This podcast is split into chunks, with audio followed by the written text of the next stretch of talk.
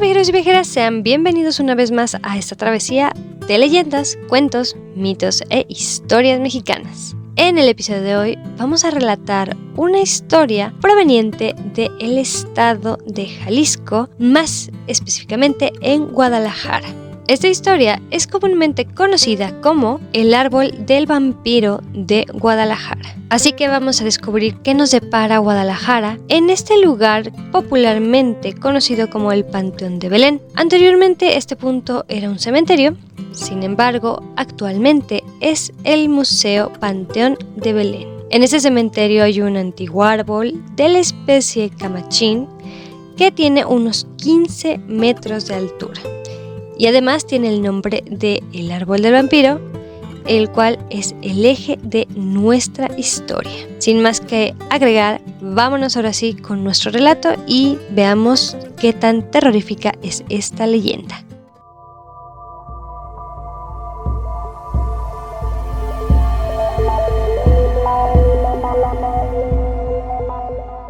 Nuestra historia tiene origen en la antigua Guadalajara del siglo XIX, específicamente en los años de 1880.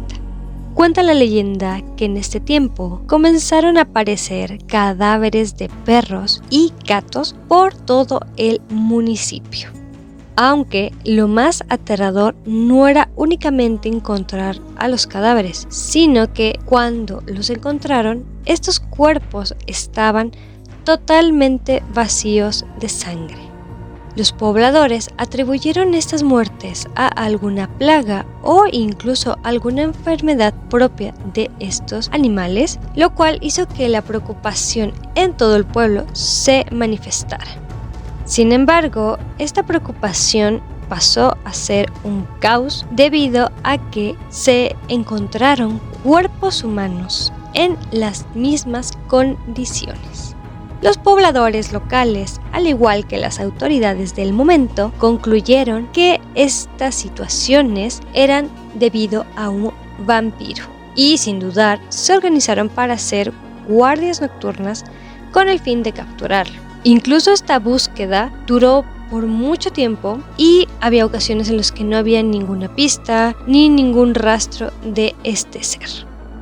Y para empeorar nuestra situación fue que el terror y el pánico se seguía apoderando de toda la ciudad mientras se seguían apilando los cadáveres sin sangre.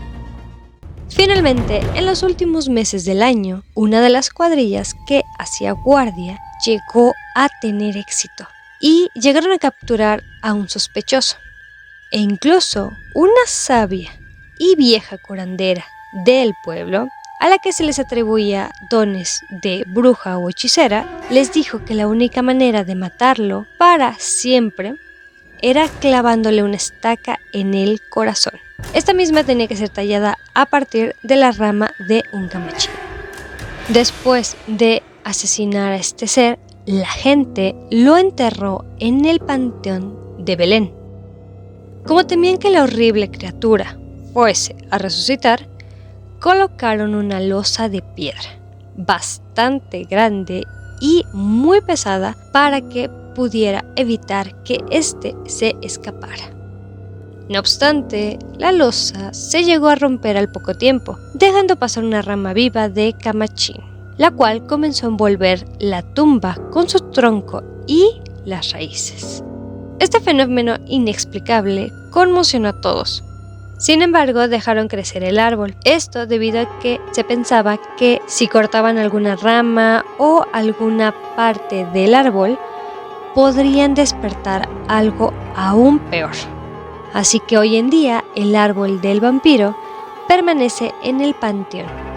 Pero se dice que cuando caiga o se corte por completo, el vampiro que está atrapado va a ser liberado y aterrorizará de nuevo a todos los pobladores de Guadalajara. Así que hasta aquí sería la leyenda del episodio de hoy, por lo que ahora sí me voy con mi despedido usual.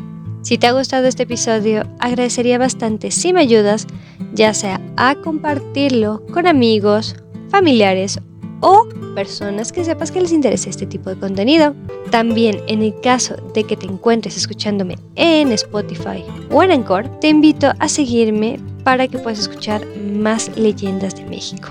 De igual forma, en cualquiera de las dos plataformas, o más bien de las tres, me puedes encontrar y podrás escuchar más historias o mitos de nuestro hermoso país conocido como México.